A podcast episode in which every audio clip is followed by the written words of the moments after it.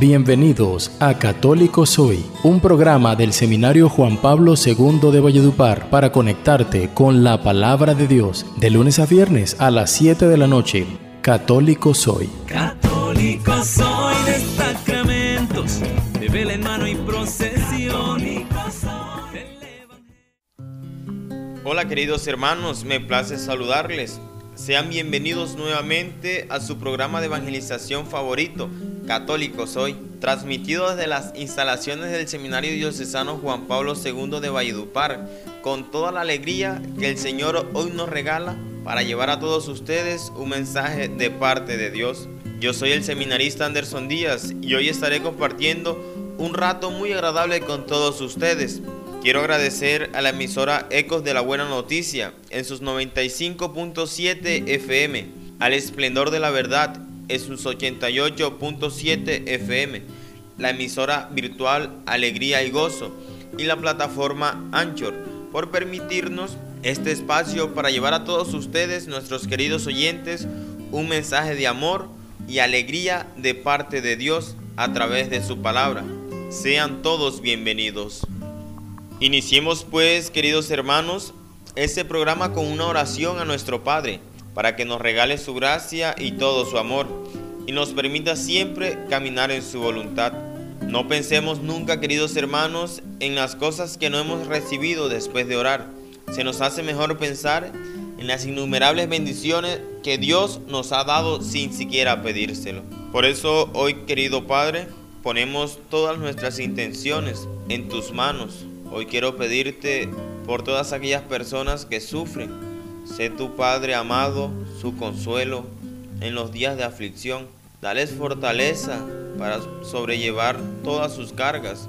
Te pido, Padre amado, por todas las madres cabezas de familia. Dale a ellas la gracia de poder superar cada uno de los obstáculos que se puedan presentar en su día a día. Te pido también por aquellas almas desamparadas, por aquellas personas de las calles que hoy no encuentran comida, no encuentran un techo con que cubrirse.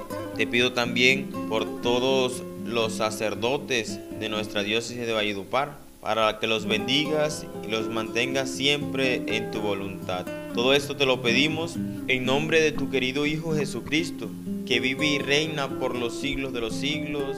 Amén. Católico soy. Católico soy de sacramentos, de vela en mano y procesión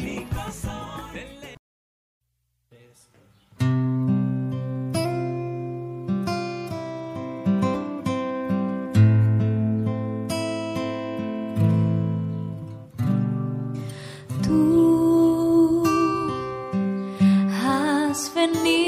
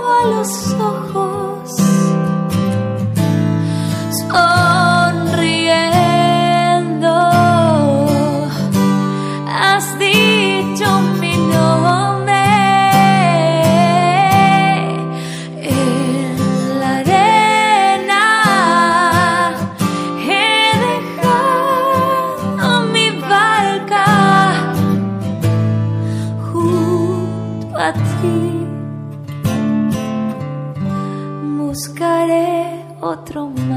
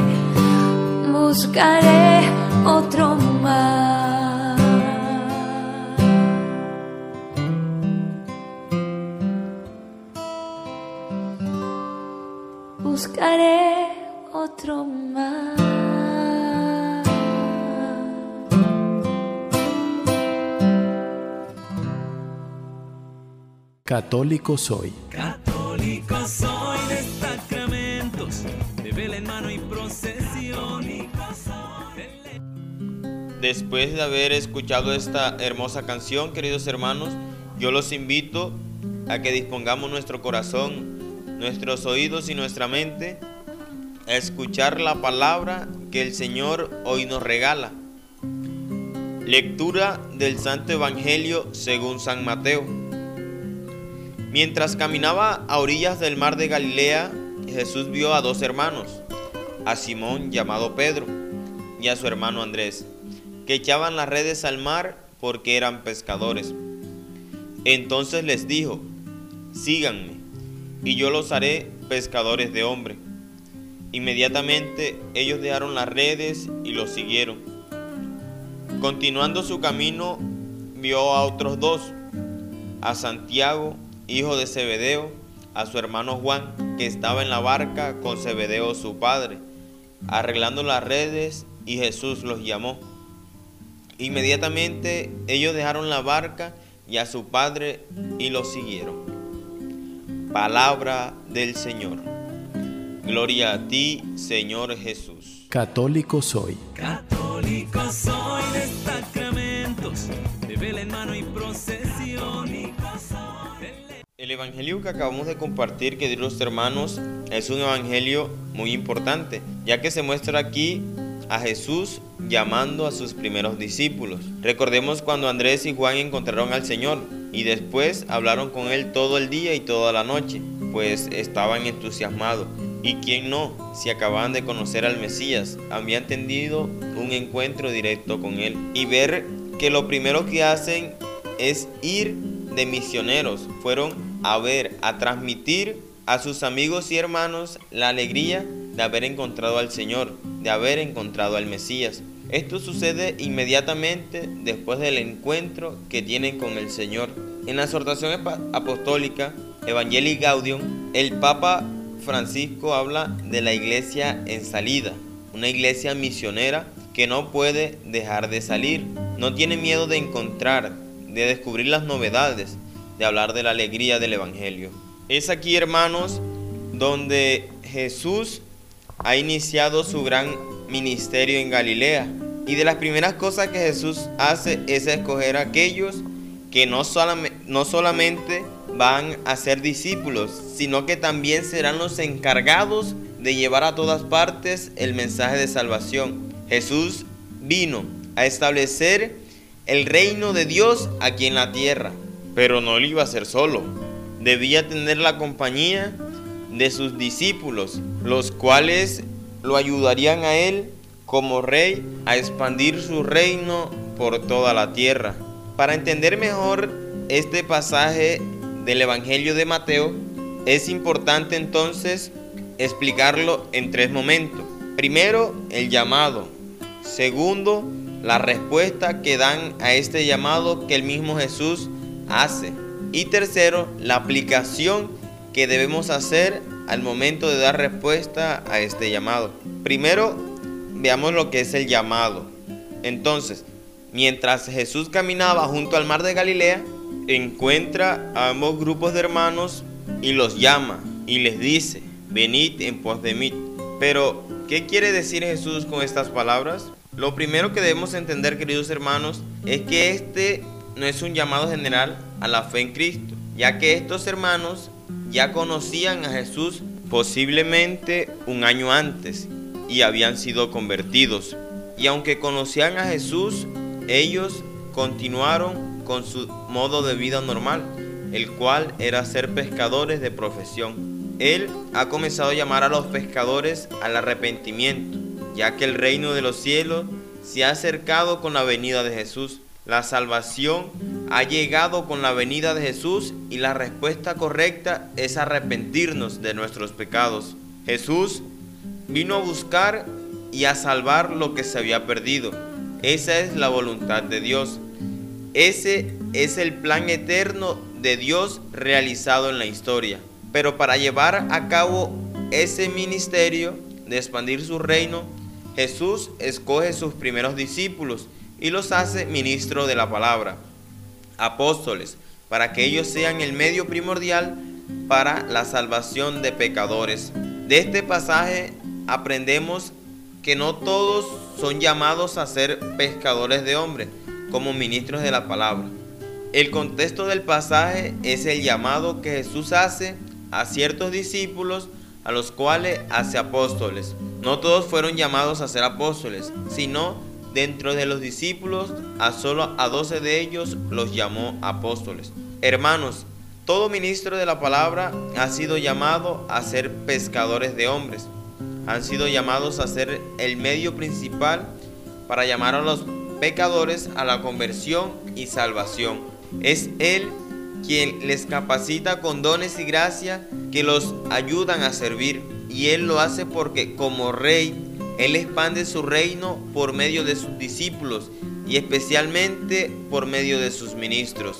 Jamás despreciemos tal ministerio, que es el ministerio que revela el deseo de Jesús de salvar pecadores. Hay algo más y es que Jesús les dice que le sigan y esto implica un discipulado.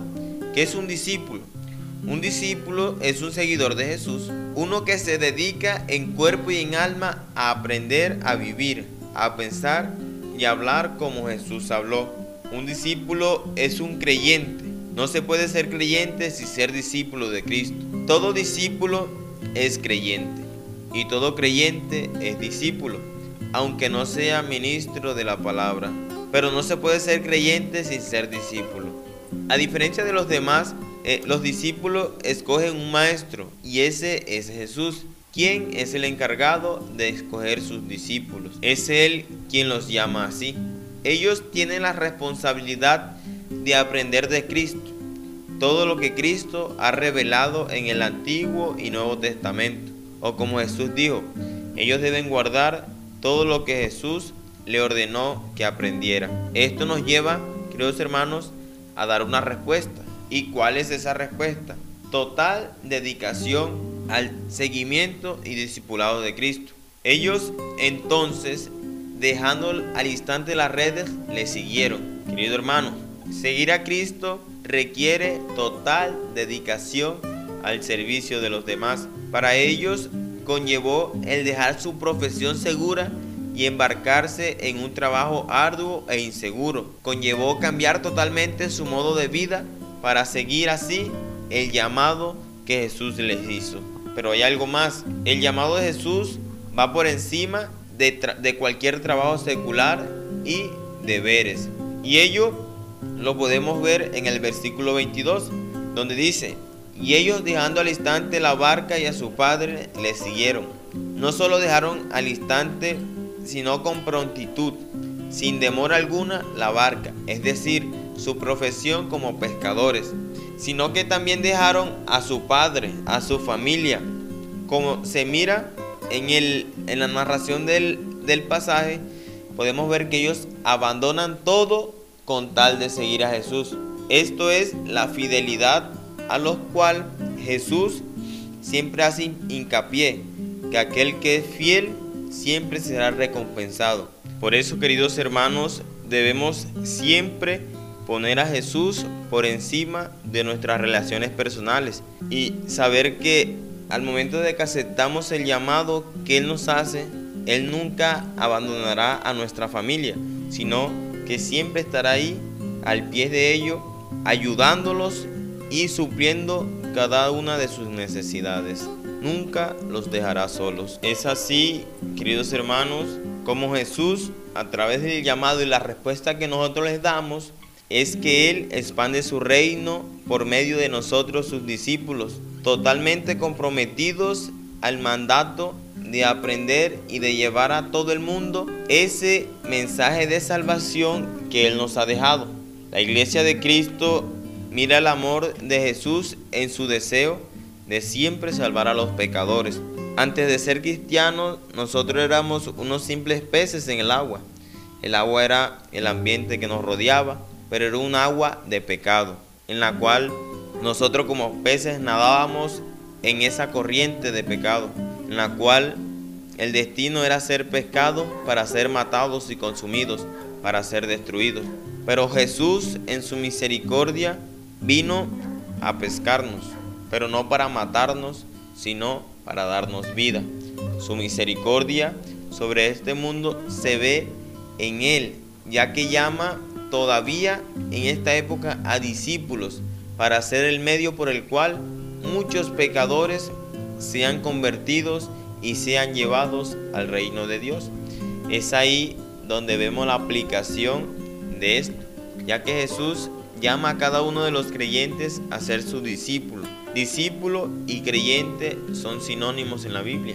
No se puede ser creyente sin ser discípulo.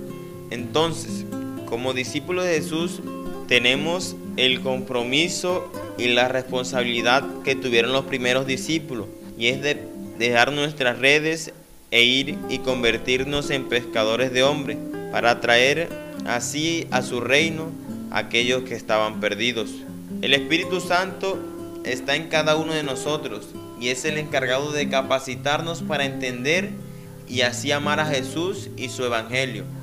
Pero aparte de eso, también nos da la gracia de poder practicar en la iglesia y tener la capacidad de enviar este Evangelio, ese mensaje de salvación que lo que hace es honrar a Jesús y demostrándole su amor a aquella persona que se siente no amada por los otros. Es ahí donde nosotros como discípulos del Señor debemos mostrar su palabra y así demostrar a todos que Él ha venido a salvarnos.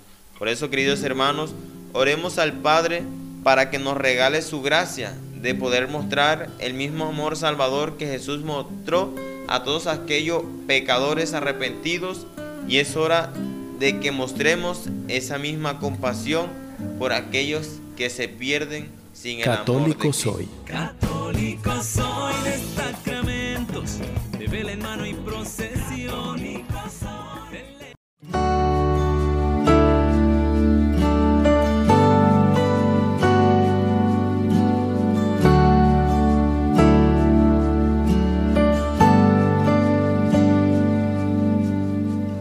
Quiero caminar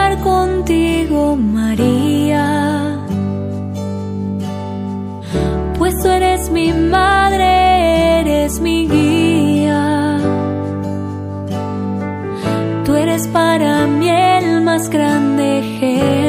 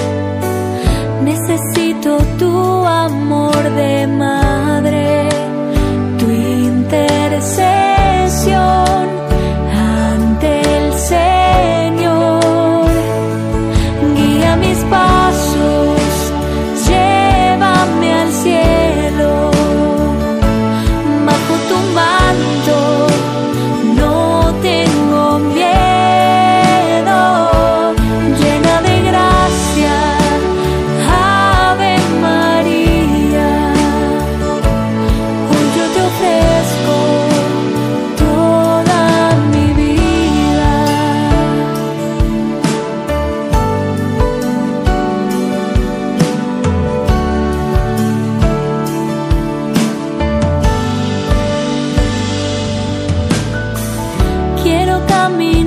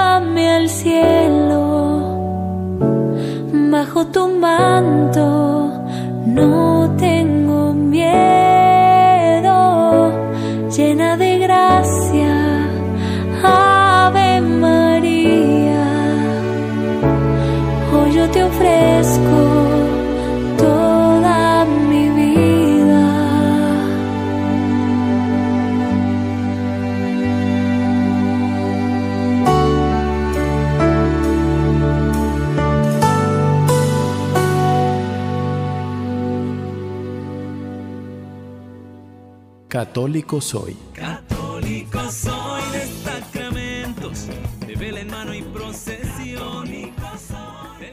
En la catequesis que he preparado para hoy, queridos hermanos, veremos la visión de la Santísima Virgen María a partir de los padres de la iglesia, el magisterio de la iglesia, como discípula y misionera del Señor. María es discípula y misionera desde la concepción patrística, ya que al momento de entrar a hablar de la época de los padres de la iglesia, habría que dejar claro que estos son autores cristianos, los cuales tienen la misión y la responsabilidad por medio de sus escritos y predicaciones a contribuir en el desarrollo de la doctrina y la formación de los cristianos, tanto los de su época como los de las generaciones siguientes, ya que estos son los más cercanos a la iglesia primitiva, pues con la fuerza de la fe, con la profundidad y riqueza de sus enseñanzas, la engendraron y formaron el transcurso de los primeros siglos. Ellos han sido quienes con testimonio y enseñanzas han contribuido a la defensa y a la fidelidad del mensaje de salvación dado por Jesucristo. Por ello, en este apartado se muestra una visión de María como discípula y misionera a la luz de la concepción patrística de aquellos autores cristianos. Entre ellos tenemos a San Ambrosio, el cual al referirse a la Santísima Virgen María dijo una vez que aunque como madre del Señor aspirante, sin embargo aprender los preceptos del Señor, pues había dado a luz al Hijo de Dios, deseaba sin embargo conocerlo. La Santísima Virgen María, una vez que por obra del Espíritu Santo quedó encinta y al dar a luz no vio su misión concluida, sino que por el contrario deseaba seguirlo, transmitirlo a los demás, ella en su primer ella se convierte así en su primera discípula misionera, quien siempre estuvo a su lado y de lo que él llamó al discipulado y a la misión. Incluso el día de Pentecostés, todos con un solo corazón preservarán en la oración con algunas mujeres, entre ellos con María, la Madre de Jesús, y con sus hermanos.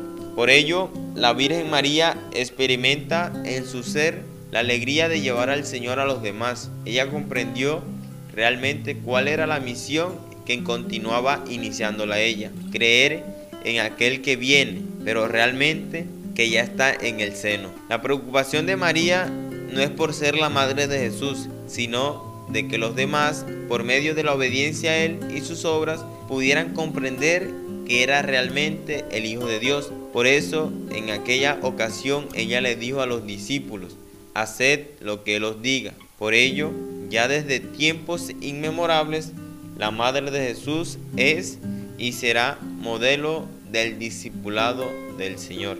Al igual, San Cirilo de Alejandría, al referirse, nuestra querida Virgen eh, nos dice que la vida de María debe ser en efecto por sí sola un ejemplo de todos nosotros, por el solo hecho de ser preservada desde antes por el Señor de todo pecado, de toda mancha, para esta misión tan digna. Este acontecimiento es un modelo a seguir para todos nosotros. Ella asume la maternidad divina al escuchar la palabra del ángel. Se abandona toda a la misión de anunciar y llevar a Cristo a los demás. Esto la convierte en el modelo de verdadera discípula y misionera. Si pues amamos al autor, apreciamos la obra y que todas que aspiran a sus privilegios imiten su ejemplo. Cuántas virtudes brillan en una sola Virgen, nos dice San Cirilo de Alejandría. Para San Agustín, María es madre y a la vez discípula.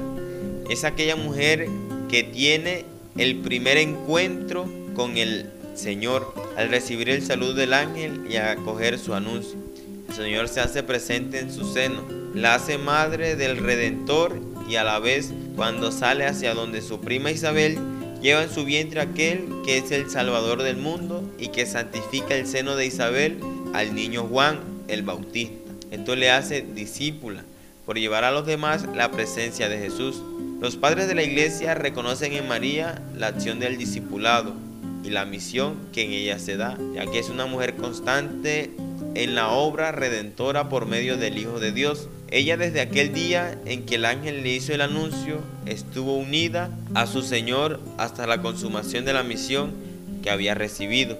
Ya en el magisterio encontramos eh, también lo que es la concepción que se tiene de María como misionera discípula, ya que nos dice el magisterio que la máxima existencia de la fe cristiana se es dada en la Virgen María, quien por su acogida al plan de Dios, por su meditación de las palabras y de las acciones de Jesús, se hace discípula del Señor. Con ella ha llegado la plenitud de los tiempos, la esperanza de un pueblo que ansiaba la manifestación del Mesías. Es la interlocutora del Padre en su proyecto de enviar su verbo al mundo para la salvación humana. María con su fe llega a ser el primer miembro de la comunidad de los creyentes en Cristo y también se hace colaboradora en el renacimiento espiritual de los discípulos. La Santísima Virgen María obra de la forma más admirable una perfecta obediencia, renuncia a todo y acoge siempre la voluntad de Dios en su vida. Creyó que nada es imposible para él. Por eso se abandonó las manos de Dios, diciendo, He aquí la esclava del Señor, hágase en mí según tu palabra. En el Concilio Vaticano II, en la Constitución dogmática eh, Lumen Gentium, eh, los cristianos por eso levantan sus ojos hacia María, que brilla ante la comunidad de los elegidos como modelo de virtudes. Entre esas, queridos hermanos, encontramos virtudes eh, de entrega radical en cuanto a la obediencia al plan salvífico de Dios, que la hace fiel discípula y misionera del Padre. Los pontífices también dieron su aporte a la clasificación o la calificación de María como discípula y misionera de nuestro Señor. Entre ellos encontramos al Papa Pablo VI. En uno de sus célebres discursos podemos ver eh, que el Papa Pablo VI, en la clausura de la tercera sesión del Concilio Vaticano II, de una manera muy amplia y muy explícita anuncia a María. A lo largo de su vida terrenal ha realizado la perfecta dimensión del discípulo de Cristo. La exhortación Marialis Cultus, promulgada el, el 2 de febrero de 1974, muestra a la Santísima Virgen María como aquella que ostenta el honor de ser llamada la primera y más perfecta discípula de Cristo. El Santo Padre reconoce en María no solo la gran misión, sino la perfección de la misión del discípulo. El Papa San Juan Pablo II no dudó también en referirse en varias ocasiones a la Santísima Virgen María como aquella que es vista y considerada discípula. En su magisterio se puede resaltar su visión de María discípula, pues afirma abiertamente que ella ha sido la primera de sus discípulos, primera en el tiempo, pues ya al encontrarle en el templo recibe de su hijo adolescente unas lecciones que conserva en su corazón. La primera sobre todo porque nadie ha sido enseñado por Dios con tanta profundidad. Es lo que hace bienaventurada entre sus discípulos, pues fue la primera en encontrarse con el Señor, como dice el Papa, en el tiempo y en anunciarlo. En su magisterio el Papa Juan Pablo II vuelve a afirmar que María, madre, se convertía así, en cierto sentido, en la primera discípula de su Hijo, la primera a la cual parecía decir, sígueme, antes aún de dirigir esa llamada a los apóstoles o a cualquier otra persona. Con el desarrollo de todo esto que nos presenta el magisterio y los autores cristianos de los primeros siglos, queridos hermanos, podemos ver y admirar la grandeza que tiene nuestra Santísima Virgen María al ser considerada como primera discípula y misionera de nuestro Señor Jesucristo, por sus obras, por su obediencia y por el gran esfuerzo que ella hizo por anunciar y llevar a todos el mensaje de Católico soy. Católico soy de sacramentos, De esta manera, queridos hermanos, llegamos al final de nuestra emisión del programa Católico Soy del día martes 30 de noviembre del 2021. Muchísimas gracias por su sintonía. Encomendémonos pues a la protección de nuestra querida Madre, la Virgen María, diciendo todos juntos, bajo tu amparo nos acogemos, Santa Madre de Dios, no deseches las súplicas que te dirigimos en nuestras necesidades antes bien líbranos de todo peligro, oh siempre Virgen gloriosa y bendita. Amén. Queridos hermanos, yo soy Anderson Díaz, seminarista del Seminario Diocesano Juan Pablo II de la ciudad de Valledupar. Muchas gracias por su sintonía. Dios les bendiga.